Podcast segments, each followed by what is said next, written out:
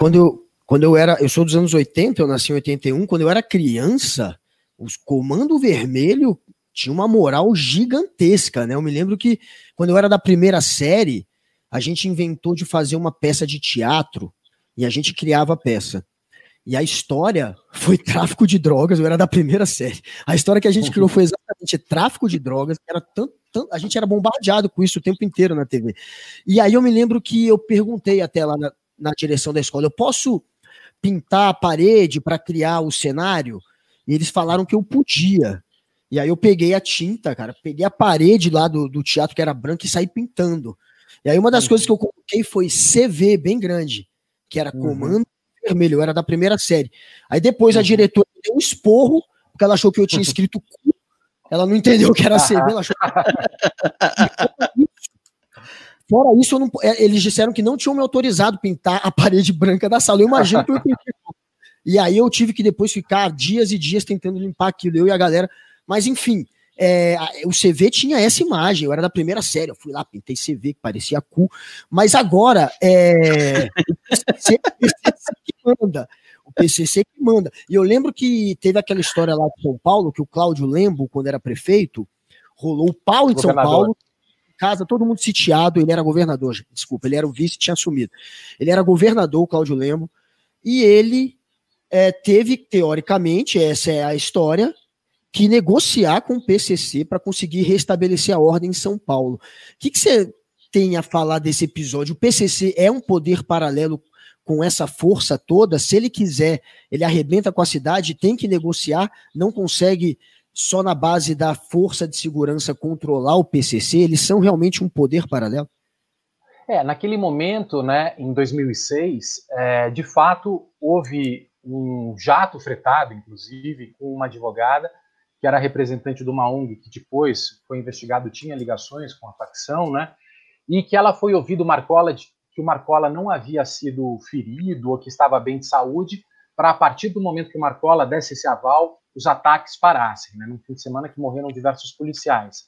Mas isso, se tem uma coisa que a gente precisa registrar, foi público. Eles não fizeram isso escondido, eles chamaram e falaram para a imprensa que iriam fazer aquilo, porque era uma situação muito delicada, a primeira vez que tinha acontecido, e eles falaram que iam fazer isso, né? E assim, o que aconteceu, é, eu não, eu acho, eu não acho que o PCC tem essa força. Inclusive, eu já falei com um advogado do PCC que depois desses ataques de 2006 houve uma reação muito forte da polícia contra o PCC. Inclusive, gerou os chamados crimes de maio e uma ONG muito poderosa e importante aqui em São Paulo, da Débora Silva, das Mães de Maio, que passaram a protestar contra a morte de pessoas, muitos filhos dessas, dessas mães, que estavam na semana seguinte aos ataques do PCC, que foram mais de 500 homicídios, e muitos deles com suspeitas de execução da polícia. E esse advogado me contou que ele falou o seguinte para os caras: gente, o que, que, vocês fizeram? O Estado sempre ganha. E, e, o PCC, de alguma forma, ele tem essa visão estratégica, e eles falam muito isso, que eles crescem na brecha do Estado.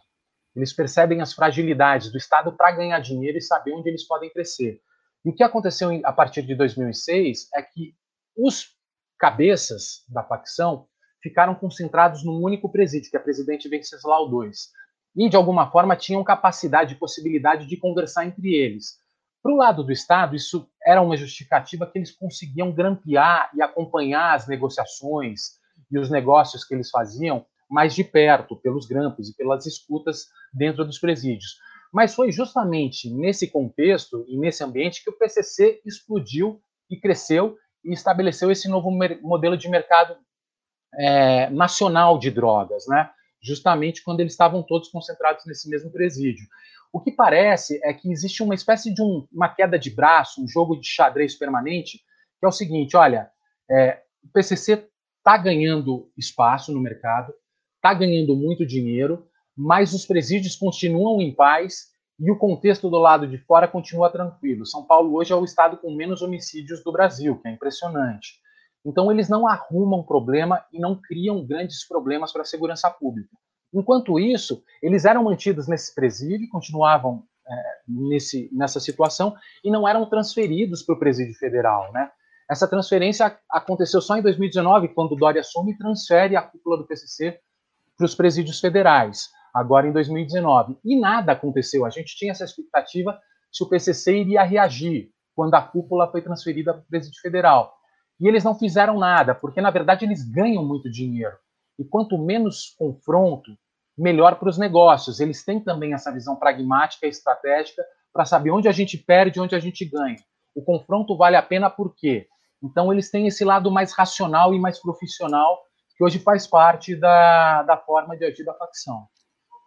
É, muita, gente, muita gente que elogia, entre aspas, a organização do, do crime organizado na figura do PCC, eles sempre destacam essa questão de que eles literalmente funcionam de forma bem estruturada, né? Para você ingressar, por exemplo, no, na, na, na, associação criminosa, você não é só você chegar lá e dizer que você quer entrar, tem um apadrinhamento, tem toda uma entrevista, tem todo o um processo. Eles têm fundo de, de, de suporte, tanto com relação a advogados, quanto também com relação a sustento da família do, dos, dos amigos, dos irmãos, como eles se chamam também às vezes, é, no período que eles estão em reclusão.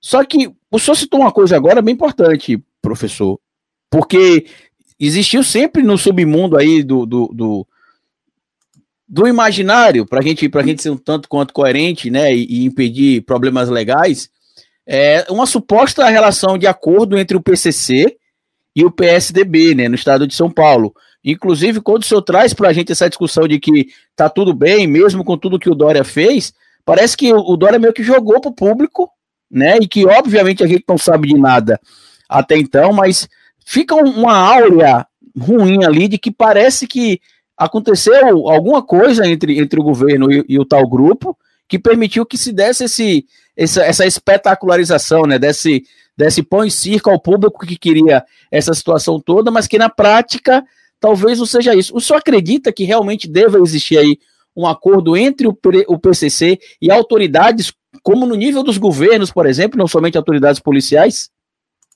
Sabe por que eu não acredito? Porque a polícia de São Paulo é uma das mais violentas do Brasil, uma das mais violentas do mundo.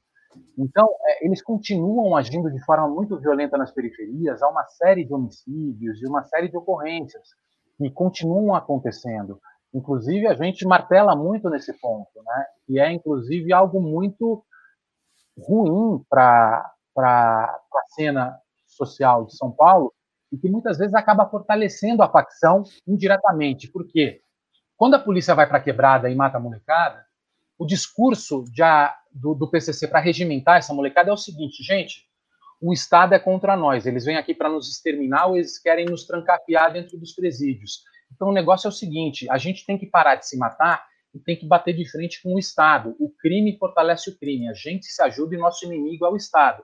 Então eles usam justamente essa violência da polícia para regimentar dentro das prisões e fora a molecada que está nessa fase de adolescência, indo para a fase adulta, sem saber o que vai ser, e é seduzida por essa ideia de heroísmo, uma espécie de jihadismo brasileiro, né? Eu prefiro morrer antes dos 25 anos mas morrer como um homem e não baixar a cabeça para o sistema.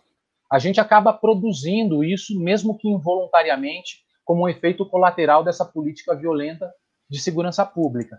Mas, é, ou seja, não haveria como alguém de cima fazer um acordo e conseguir é, chegar em todas as pontas, em todas as instituições. Eu vejo isso, é, eu, eu acho isso impossível, inviável mas acredito que existe uma certa, um certo acordo tácito, em que se não avança muito em, é, em nenhum. Os dois se respeitam, sabe?